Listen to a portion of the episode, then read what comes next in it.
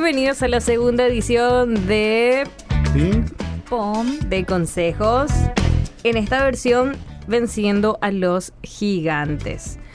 ¿Qué son los gigantes para nosotros hoy en día? Son aquellas áreas o mayormente fortalezas que ocurren en nuestra mente, que nuestro cuerpo después lo somatiza y que impide que podamos desarrollarnos de diferentes formas. Y hoy queremos centrarnos en lo espiritual, ya que hay muchos gigantes que la Biblia menciona.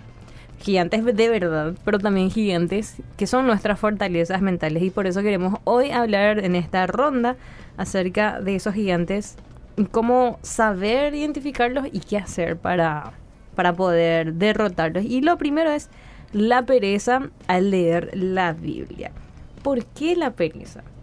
La palabra de Dios es eh, radioactiva, decía mi profesor Diogo, porque cuanto más te acercas a la Biblia, ella te transforma. Y lo, el, el, el enemigo, Satanás, no quiere que seamos transformados a la imagen de Jesucristo, porque imagínate, un solo Jesús le creó tantos problemas en, en, el reino que él tiene aquí establecido en la tierra. Imagínate cuántos Jesús es más que después de, de, Jesús, ¿verdad? Salieron los 12 apóstoles, los 12, los 120, los 120, hasta nosotros hoy en día, y que sigue causando una gran revolución en las diferentes áreas de la sociedad, tanto en la educación, en la salud, en, en lo psicológico, en lo emocional y mucho más en lo espiritual, arrebatando el reino que por derecho él dice que le pertenece, ¿verdad? Pero no, Jesús cuando murió en la cruz, resucitó, él sacó ese poder que tenía Satanás sobre el mundo entero y los otorgó a quienes, a nosotros, a la iglesia. Por eso dice que ni las puertas del infierno van a prevalecer contra la iglesia y nosotros somos la iglesia. Asimismo, eh, aunque nosotros fuimos creados a imagen y semejanza todos, cada uno tenemos diferentes virtudes, pero también defectos, dificultades. Y así como estuviste comentando, la pereza en leer ¿Qué es lo que el enemigo utiliza más en los jóvenes? Es la distracción, uh -huh. la emoción, es, es, muy emocional. Entonces, como había creo un video de TikTok que, que, solíamos ver, ¿qué pasa si cuando te despertás en vez del celular tenés la Biblia? ¿Cómo sería? Y demuestra ahí un joven que se levanta, agarra la Biblia, que se va al baño y lleva la Biblia, que está almorzando. Y así nosotros somos con el móvil, por ejemplo, que tiene tantas distrac distracciones, perdón. Entonces, de esa forma tendríamos. Pero eh, yo personalmente opino, equipo, que es algo que tenemos que meterlo para hacerlo habitual en nuestra vida, algo que de por sí la carne no le va a gustar y tenemos que agarrar tipo como una rutina de tomarnos un tiempo, de decir, mira, ahora voy a leer la Biblia, lo tomas un día, te va a costar, al otro día capaz un poco menos, al otro día más y después vas a meterlo dentro de la rutina de tu día a día. La Biblia es el, ¿cómo se dice? El manual de vida, o sea, es nuestra guía, ese tenemos que tener ahí como, como dicen ustedes, como el celular está todo el día en nuestra mano, tenemos que tener ahí nuestra Biblia siempre presente y yo creo que tenemos que eh, crear hábitos para, para romper este, como, como estamos hablando, este... Esta fortaleza. Esta, sí, para que a, habituarnos, o sea, eh, ponernos un horario en el día, no necesariamente muchas veces, yo por ejemplo soy de a la mañana, a la mañana, y porque tengo ese tiempo, ¿verdad? Pero muchas veces la gente que no puede estar eh, eh, en su casa o no, no, tiene ese tiempo, vean en qué momento pueden eh, sentarse a leer un poquito, un, una, un versículo. puede marcar totalmente tu día, tu, tu, tu vida, ¿verdad? Y justamente estábamos hablando anoche con, con Samu sobre si ponemos realmente, no ponemos realmente a escudriñar lo que Dios tiene para decirnos todos los días, ¿verdad? Pero si no, no nos vamos contra esta pereza, nos vamos luego a saber qué vamos a hacer en todo el día, cómo vamos a vivir. Como dije al principio, es nuestro manual de, de, de, vida, nuestro guía. Y si no nos sentamos, no vencemos esa pereza, no, no vamos a poder. Así mismo dice Jesús, le decía a, a los fariseos, ustedes eh, dicen que escudriñan las escrituras, pero ellas hablan de mí. Uh -huh. Entonces, si ustedes quieren saber quién soy, lean las Biblias, uh -huh. ¿verdad? Escudriñenlas. Así que, ¿cómo vencemos la pereza? Justamente lo que decía la querida Jessie, habituarse, disciplinarse a tener un horario, un horario. No el horario que tenga sueño. no en el horario de... Porque ahí te agarra pereza Sí, otra porque ahí ya te digo, ay, estoy cansado, estoy cansada. Sí.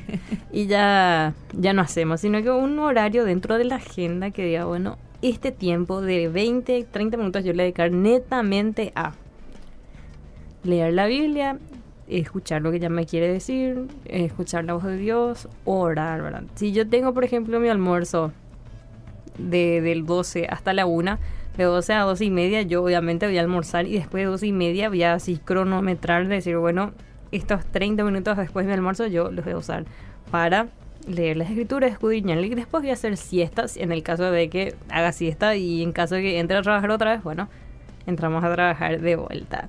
El segundo gigante, la oposición a la oración. Hay una frase que dice, el cristiano que no ora y no ayuna, el diablo se lo desayuna. Así es, ¿verdad? Porque la oración es lo que nos conecta a Dios, lo que nos conecta a su esencia, a su presencia. Dice que la oración, Jesús era muy habituado a la oración, se apartaba en, en las madrugadas a orar. Y sus discípulos veían esto, que Jesús oraba, oraba, oraba, y lo primero que le dicen es, Maestro, enséñanos a orar. Y Jesús le dice, bueno, ustedes van a orar de la siguiente manera y ahí empieza a recitar el Padre Nuestro dando como un ejemplo a seguir la forma en que uno tiene que orar, por qué debe de orar. Porque a veces decimos, ay, no sé cómo orar o no sé qué decirle a Dios. Bueno, la, una vez que vos lees la Biblia, la Biblia misma te inspira a orar correctamente. Pablo, por ejemplo, en, la carta a los, a los filipenses le dice, doy gracias a Dios eh, y siempre en mis oraciones le pido que ustedes sean llenos de todo conocimiento, que ustedes puedan conocer a Dios en todo su amor, que ustedes puedan entender las profundidades de, de, Dios mismo. Y empieza a orar de esa forma por los filipenses. Y vos lees y decís, wow, yo también quiero, Señor. Y ahí ora, Señor, yo quiero que así como Pablo oró por los filipenses, ocurra en mi vida, que yo pueda eh, experimentar todo tu amor, que yo pueda crecer en todo conocimiento y toda ciencia, que mi mente pueda ser abierta a tu palabra. Y esas oraciones son las correctas ante Dios, las que son inspiradas por la Biblia, porque la Biblia es eh, la palabra de Dios, es inspirada por Dios mismo, entonces ya que Dios mismo inspira la palabra, la palabra nos inspira a nosotros, nosotros hacemos oraciones correctas. Hay una parte en la Biblia que dice, ustedes piden pero piden mal. ¿Y cómo pedimos mal? Justamente cuando no leemos la Biblia, decimos, Señor, ojalá que, que me aumenten el salario, ¿verdad? Ojalá que pueda ganar, pueda encontrar plata, ¿verdad? Sí. ojalá que, que el rodal me traiga para mi auto, ¿verdad? Y oramos mal. Y la Biblia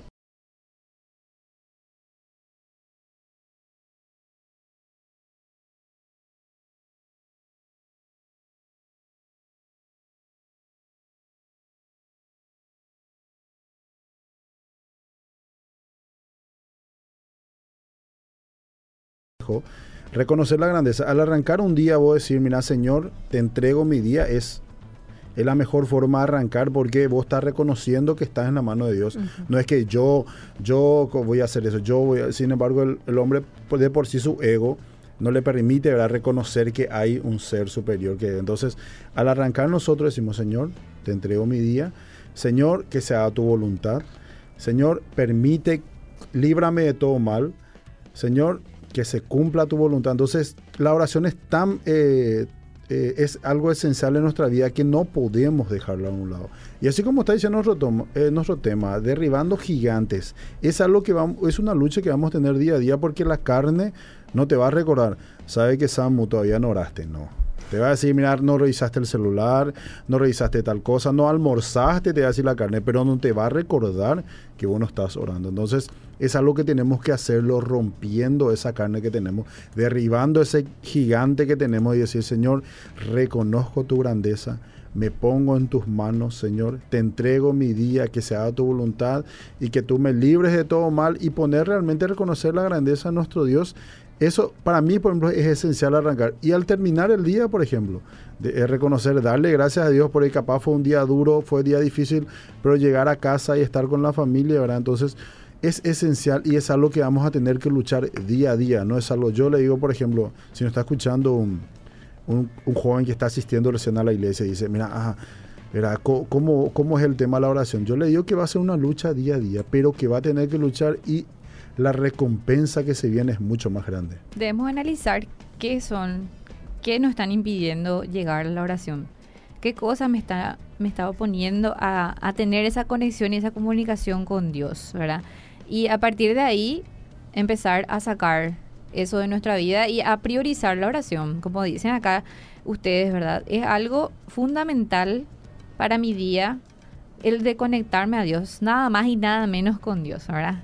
Yo creo que esto es, la, dice luego que la oración es la clave de todo, la clave de todo. Entonces, si yo no puedo vivir en oración, yo creo que estoy andando así por mi cabeza, por decirlo así, ¿verdad? Porque es una conexión donde vos estás hablando con Dios, estás comunicándote con Dios, le estás diciendo todo lo que, lo que te pasa, tus quejas, y también estás agradeciendo. Y de esa forma también podemos escuchar también lo que Dios quiere decirnos. Entonces, ver qué cosas están oponiendo en nuestra oración y priorizar. Priorizar, como dije, lo de leer la Biblia también, habituarnos a la oración.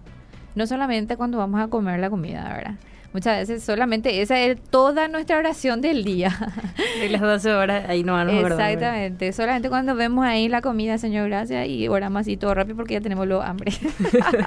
si no hay almuerzo en el día, entonces ya no hay eh, Exactamente. y muchas veces esa es toda la oración que hacemos en el día, ¿verdad? El agradecer solamente por el, por el alimento, ¿no? Ese es algo, un plus nomás.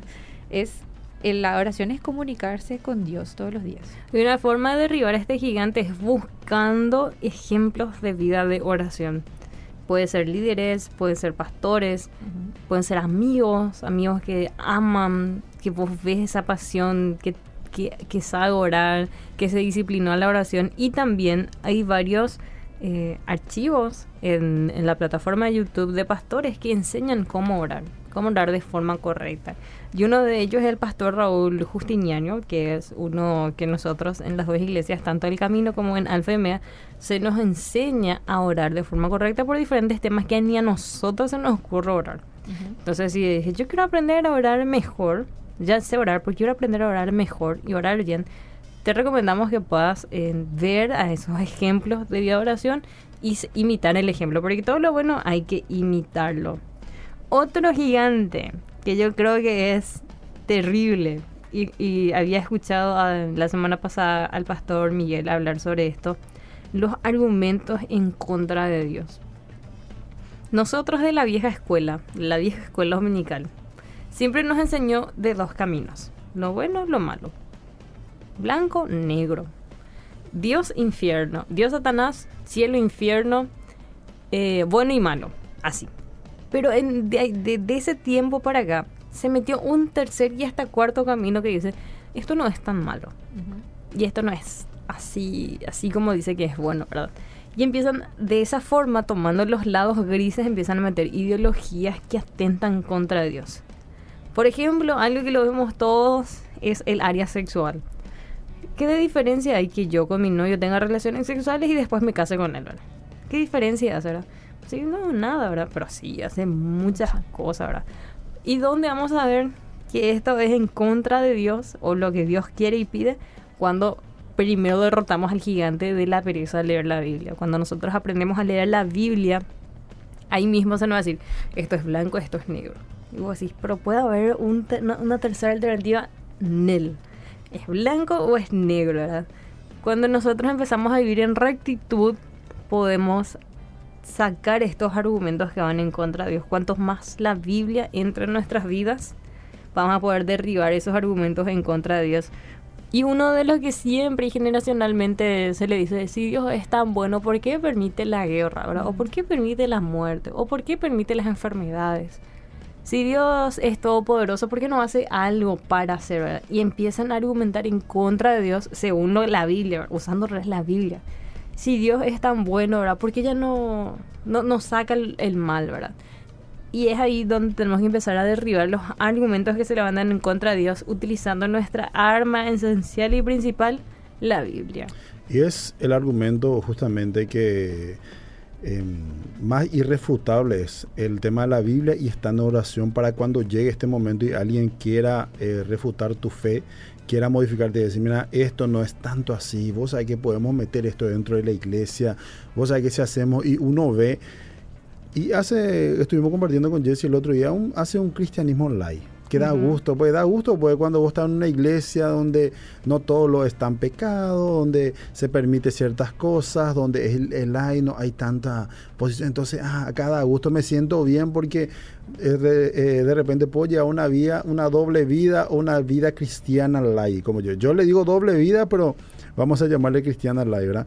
Que es justamente alterar ¿verdad? la base principal tocar esos temas sensibles donde la Biblia es bien clara, te dice no, no podés. Entonces yo le hacen, mm, realmente sí podés un poquitito. Y si un poquitito haces, no es tanto, no puedes es tan hacer, pecado. no, no es tan pecado, si haces esto permitido. No, lo que pasa es que tenemos que llamar la atención de los jóvenes y vamos a permitir que vengan de esa forma y después vos te vas a ver un año, dos años, los jóvenes no cambian.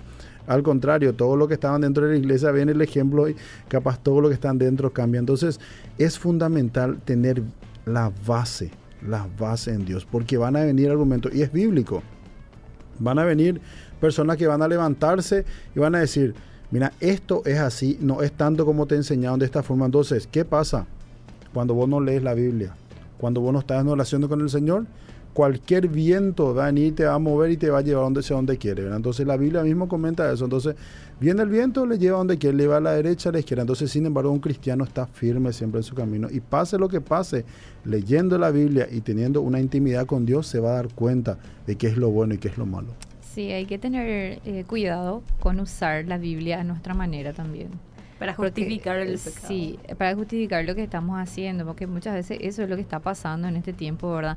Pero la Biblia también dice esto, ¿verdad? Pero ¿por qué Jesús hizo esto, ¿verdad? Y solamente me estoy justificando, ¿por qué? Porque estoy haciendo, eh, ¿entendés? Pero como dice Samuel, si leemos la Biblia la entendemos así tal cual eh, Dios no quiere, si tenemos esa conexión, vamos a entender y vamos a tener ya cierto, eh, eh, ¿cómo se dice? Los parámetros. Los parámetros para eh, actuar. El famoso, se escucha mucho, Dios conoce mi corazón, pero Dios conoce mi corazón, ¿verdad? O sea, ya hicimos, hicimos todo lo que quisimos, pero Dios conoce nuestro corazón, ¿verdad? Y, pero Romanos 12.2 dice, no os conforméis a este siglo, sino transformaos por medio de la renovación de vuestro entendimiento, para que comprobéis cuál sea la voluntad de Dios, agradable y perfecta. Yo creo que ese es un versículo que en este tiempo tenemos que tener muy presente. Tenemos que aplicarlo siempre. Cómo nosotros nos vamos renovando, nos vamos desalmo, des, da, desalmoldando. Desamoldando. a, al mundo actual es cuando tenemos el encuentro con la Biblia, ya que les dije, la Biblia es radioactiva, te transforma, no en un monstruo, sino que te transforma a imagen y semejanza de Dios. Otro otro gigante que sí o sí tenemos que derrotar, y yo creo que es un poquito más fácil, es la crítica. La crítica, en psicología, dice que la crítica es una retrospectiva de uno mismo. Uno critica lo que no le agrada de sí mismo, es un efecto espejo. Y sabiendo eso, ya empezamos a callarnos. ¿verdad? Digo, ah, de bárbaro. O sea, primero yo tengo que eh, ver qué es lo que a mí. ¿Por qué yo estoy criticando a la otra persona? Y si es algo en mí que, que, no me gusta o que está ahí en modo oscuro y sacarlo a la luz para poder ir cambiando. Y la crítica no solamente eh, ocurre dentro de la iglesia, ocurre en todos lados. Y hablamos de la crítica negativa, porque está la crítica positiva. Y hablando de la crítica negativa, es aquella que destruye, aquella que mata, aquella que ri ridiculiza, la que hace de menos, la que separa, la que divide, esa crítica que no lleva nada bueno y que a veces se le usa con doble filo, ¿verdad? Para que, para que seas mejor, más te. O para que, ¿verdad? Y ahí uno tiene que atender la crítica de, ese doble filo. Y la crítica, como les dije, es un efecto espejo. De algo, yo critico a una persona lo que a mí no me gusta dentro mío. Pero mi consciente no me dice, pero mi subconsciente me lo grita. Así que, ¿cómo vencemos la crítica? Y eh, la crítica en su esencia no es mala, como dijiste, uh -huh. Keren, pero eh, ¿qué es lo que nosotros? Es reconocer.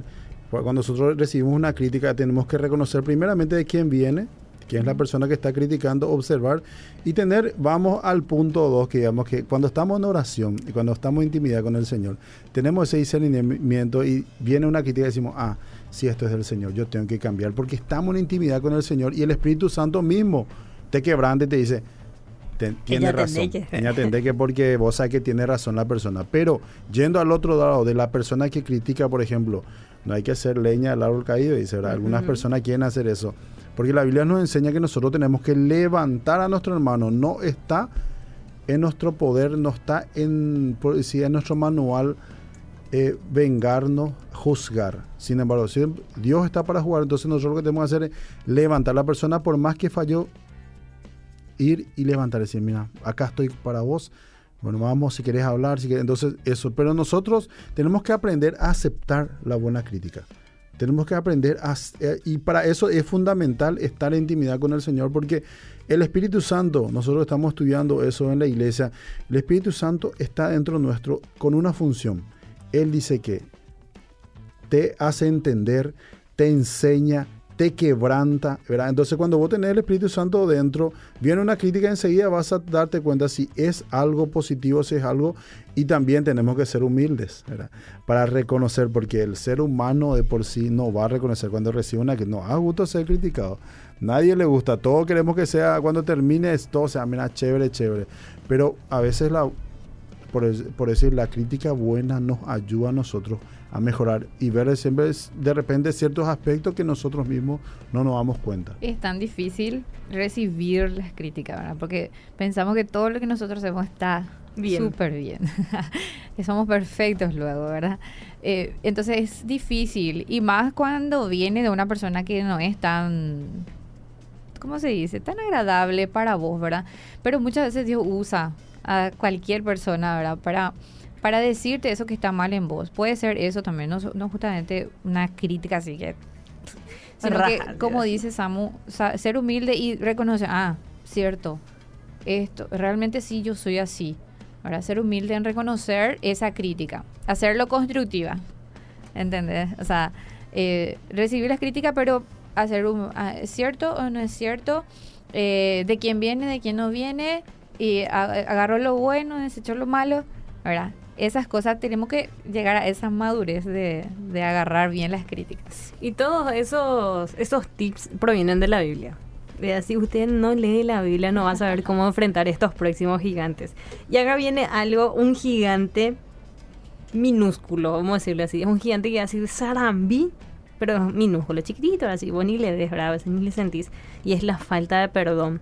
La falta del perdón conlleva el rencor, la falta de perdón hace que una persona se vuelva más amargada y ya ve, eh, como dicen, ni mienlas y yurure, ¿verdad? Es una persona que, que siempre habla en negativo.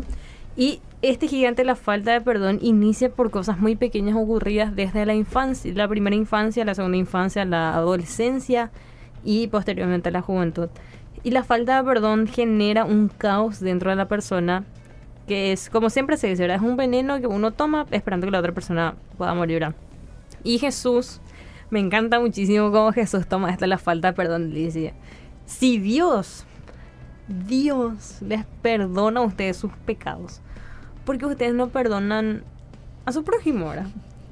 Y así, si ustedes quieren que sean perdonados sus pecados, ustedes tienen que perdonar al que lo ofenderá. Y esto lo dice eh, justamente en, en Mateo, cuando Jesús enseña acerca de, de, la oración, ¿verdad? Dice, por una parte de la oración dice, y perdónanos nuestras ofensas, así como perdonamos a quienes nos ofenden, ¿verdad? Y Jesús le dice, si ustedes quieren que Dios les perdone, compañeros, ustedes tienen que aprender a perdonar también.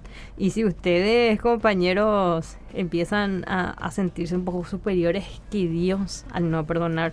Y me encantó tanto esto, porque dice, al no perdonar yo me siento superior a Dios. Y Dios dice que al que se levanta así, le hace bajar. Y la falta de perdón hace que mis pecados no sean perdonados porque nos sentimos mayores, nos sentimos superiores y eso tiene que ver mucho otra vez con el, con el, con el ego de uno mismo, ¿verdad? Y Jesús le da así en el ojo, ahora sí. Si ustedes no perdonan, ustedes no van a ser perdonados, pero si ustedes perdonan, ahí van a ser perdonados. Para enseñarnos, oh Dios dejó en la Biblia una enseñanza bien clara con una parábola. Se va al siervo, dice que es perdonado por el rey por una deuda que era imposible pagar. Él no podía pagar, él tenía que morir, él y toda su familia tenía que perder todos sus bienes. El rey le perdona. Al salir este siervo, dice que en el camino le encuentra otra persona que le debía, pero era 0,1 de lo que él debía al rey. Entonces dice que le toma a esa persona, le dice, págame. La otra persona le dice, no tengo el dinero. Le mete a la cárcel y le quita todo lo que tiene. El rey al enterarse de eso que pasó, dice que le manda a llamar al siervo y le da tremendo castigo. Dice que le quita todo lo que tiene a él y eh, otra revé todo lo que le había perdonado. Y solamente para que la gente que estaba en ese momento pueda entender ¿verdad? qué lo que estaba pasando. Su enseñanza bien clara es, lo que nosotros, Dios nos perdona es algo es algo imposible que otra persona nos perdone. Porque nosotros le fallamos todos los días. No le fallamos una vez al año, todos los días le fallamos a nuestro Dios. Nosotros pecamos, nosotros nos equivocamos con Él y Él nos perdona a nosotros. Y nosotros a veces una cosa que nos haga alguien, solamente una cosa, que pudo haber hecho adrede, que pudo haber hecho sin querer, no queremos perdonar y no nos animamos. Entonces dice nuestro Dios, mira, vos no perdonas eso, yo no te perdono. Es algo fuertísimo, pero si la Biblia lo dice es así. Así que la falta de perdón es algo que se arraiga dentro del cuerpo y que trae raíces genera raíces. Y bíblicamente, eso cada vez va más. Y como estuvo comentando, que en la persona uno le ve de repente con la cara larga, amargada, por si no sé qué le pasa. La persona que le falló hace rato, ya está bien. Capaz pidió perdón al Señor, capaz te pidió perdón, pero vos no le querés perdonar. Y a vos mismo te ataja eso y lo puedes llevar por toda tu vida. Como dice Samu, te ataja. Hay que tener en cuenta que la falta de perdón te está atando a esa persona. ¿Y qué, pasa con esa atadura? Como su nombre te ata de las bendiciones que vos podés recibir del Señor. Eh, te hace, te hace, ¿cómo se dice? No te hace libre. La falta de te trae enfermedades. Te trae de todo, acarreas de todo. Vivís luego amargado, vivís luego... No hay paz en tu corazón si vos no tenés esa, esa, el de perdonar hay que practicar un poquito, hay que tener en cuenta todas estas cosas, ¿verdad? Cuando estoy teniendo esa falta de perdón en mi corazón, yo me estoy atando, estoy atando mis bendiciones, ¿verdad? Estoy, estoy más atada a esa persona. Es irónico, ¿verdad? No, no, no le queremos mirar, no le queremos ver, pero ¿qué? Yo estoy más atada ahí, ¿verdad? Eso es lo que pasa cuando estamos con falta de perdón. Entonces hay que tener en cuenta quiero seguir atado o no a esa persona. Entonces, libera perdón y vas a estar libre. Y les dejamos con este último versículo en Efesios 6, 10 al, al 13 que dice, Fortaleceos en el Señor y en el poder de su fuerza, vestidos de toda la armadura de Dios para que podéis estar firmes contra las acechanzas del diablo. Porque nosotros no tenemos lucha contra sangre ni carne, sino contra principados, contra potestades, contra los gobernadores de las tinieblas de este siglo contra huestes espirituales de maldad en las regiones celestes. Por lo tanto, tomen toda la armadura de Dios para que puedan resistir en el día malo y habiendo acabados estar firmes. Y esto fue Ping Pong con Conexión Juvenil.